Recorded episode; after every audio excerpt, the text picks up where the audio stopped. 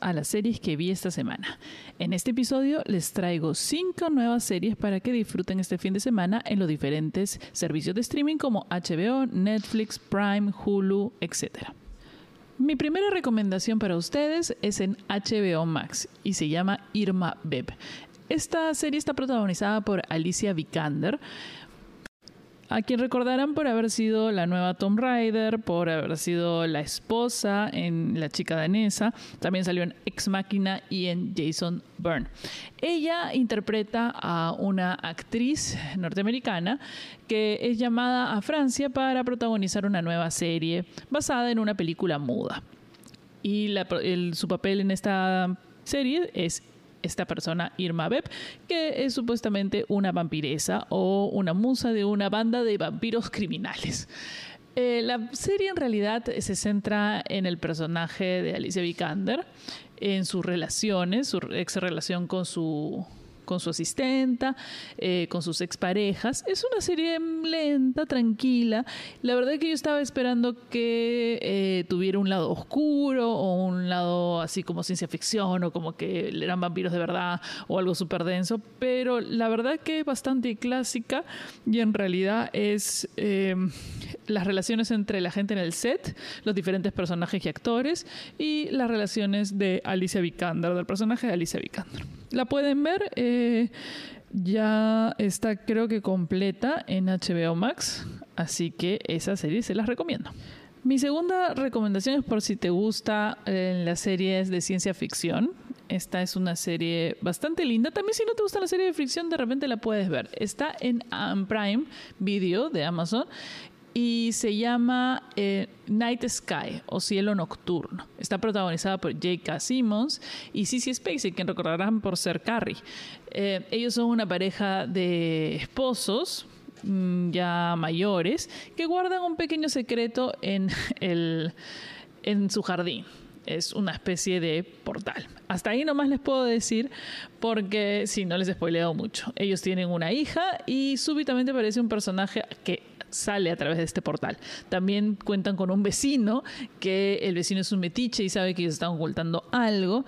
Y, gracias a este portal em, y a la aparición de este extraño se descubren un montón de cosas. Tienen que verla porque es muy bonita y me ha dado mucha pena que sea la única temporada lamentablemente para la serie, aunque era a mí me gustó mucho y si bien no era excelente, era bastante simpática la serie, es que solo ha tenido una, temporada. Lamentablemente no pegó mucho, pero si tienen un tiempito son pocos episodios, creo que son seis o siete y la verdad que además se queda en una encrucijada bastante interesante al final de la serie y me da pena que no saber qué ha pasado y no saber nada más. La verdad que me he quedado con un poco de angustia ahora que me he enterado que ha sido la única temporada.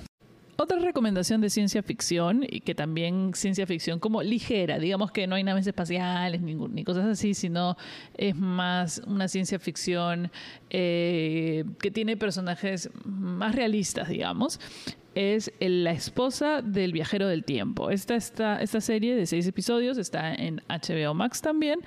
Y la verdad que es un poco...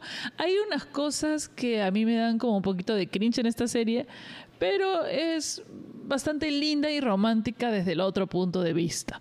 Em, trata acerca de esta relación entre eh, estos dos personajes, Claire y me parece que Joe, eh, y él es un viajero del tiempo, eso te enteras los tres primeros segundos de la película, y cómo ellos se han conocido y en realidad más trata de su relación y de cómo el hecho de que sea él un viajero del tiempo eh, afecta esta relación o la origina o la afecta o, eh, y está en peligro también.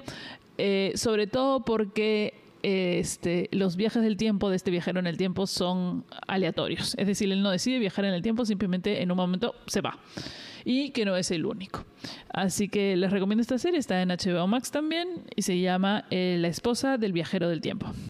Pasando al lado de los documentales, hay un documental que ya tiene un tiempo en Netflix y se llama eh, Sé dócil Oración y Obediencia. Es un documental ah, con testimonios de chicas eh, que se han salido del grupo de los santos de los últimos días, pero de los fundamentalistas, es decir, de los mormones fundamentalistas, em, y cómo el líder de este culto, esta secta, eh, Warren Jeff, que ahora se encuentra en prisión eh, por abuso sexual em, y poligamia, eh, cómo él dominaba a todas las mujeres del grupo y cómo tenían que hacer exactamente lo que él quisiera y cómo él ordenaba con quién debían casarse y los matrimonios arreglados que suceden en esta, dentro de esta comunidad y cómo eso lleva a que estas chicas se salgan de, del grupo, ¿no? E, ellas ahora viven afuera, algunas viven con otros miembros de este que se han salido de este grupo fundamentalista y, y se han casado y han tenido hijos, algunas sus hijos siguen dentro de este grupo eh, al cual no hay acceso. Está prohibido el acceso para aquellos apóstatas del grupo. Y cómo eh, la espiritualidad mal manejada y, llevada a estos este, extremos religiosos puede ser muy perjudicial para las personas. Es un documental muy interesante y a, través de eso también pueden hallar otros documentales sobre la iglesia de los saltos de los últimos días, sobre todo de este lado eh, fundamentalista o los mormones. Y como última recomendación les voy a dejar otra. Esta es una serie documental también en Netflix eh, que se llama eh, Cientología, el The Aftermath o Cientología, el lo que vino después, digamos, por así decirlo. Está producida, dirigida y protagonizada por Lia Remini. A Lia Remini la podemos recordar porque ella era una actriz eh, de una serie que se llamaba King of Queens, ¿puede ser? Sí, efectivamente, King of Queens. Y ella profesaba durante muchísimo tiempo pertenecer a este grupo de cientología, que ustedes podrán recordar que John Travolta y Tom Cruise también son miembros de dicho grupo. Em, la cientología es un una religión, entre comillas, es un culto, es un grupo espiritual, la verdad. Eh, o sea, aquí en Estados Unidos califica como, como religión y por ende no paga impuestos. Y es una religión que tiene su origen en una serie de libros de ciencia ficción escritos por L. Ron Howard. Como aparentemente lo que dicen es que como que no le iba muy bien como escritor de ciencia ficción, decide a través de estos libros de ciencia ficción eh, crear su propio Mm, escuela de pensamiento y religión acerca de que somos básicamente almas alienígenas que estamos aquí y que tenemos que eh, superarnos y llegar a nuestro mayor capacidad emocional, física e intelectual y que tenemos la posibilidad de hacerlo si seguimos los pasos de la cientología.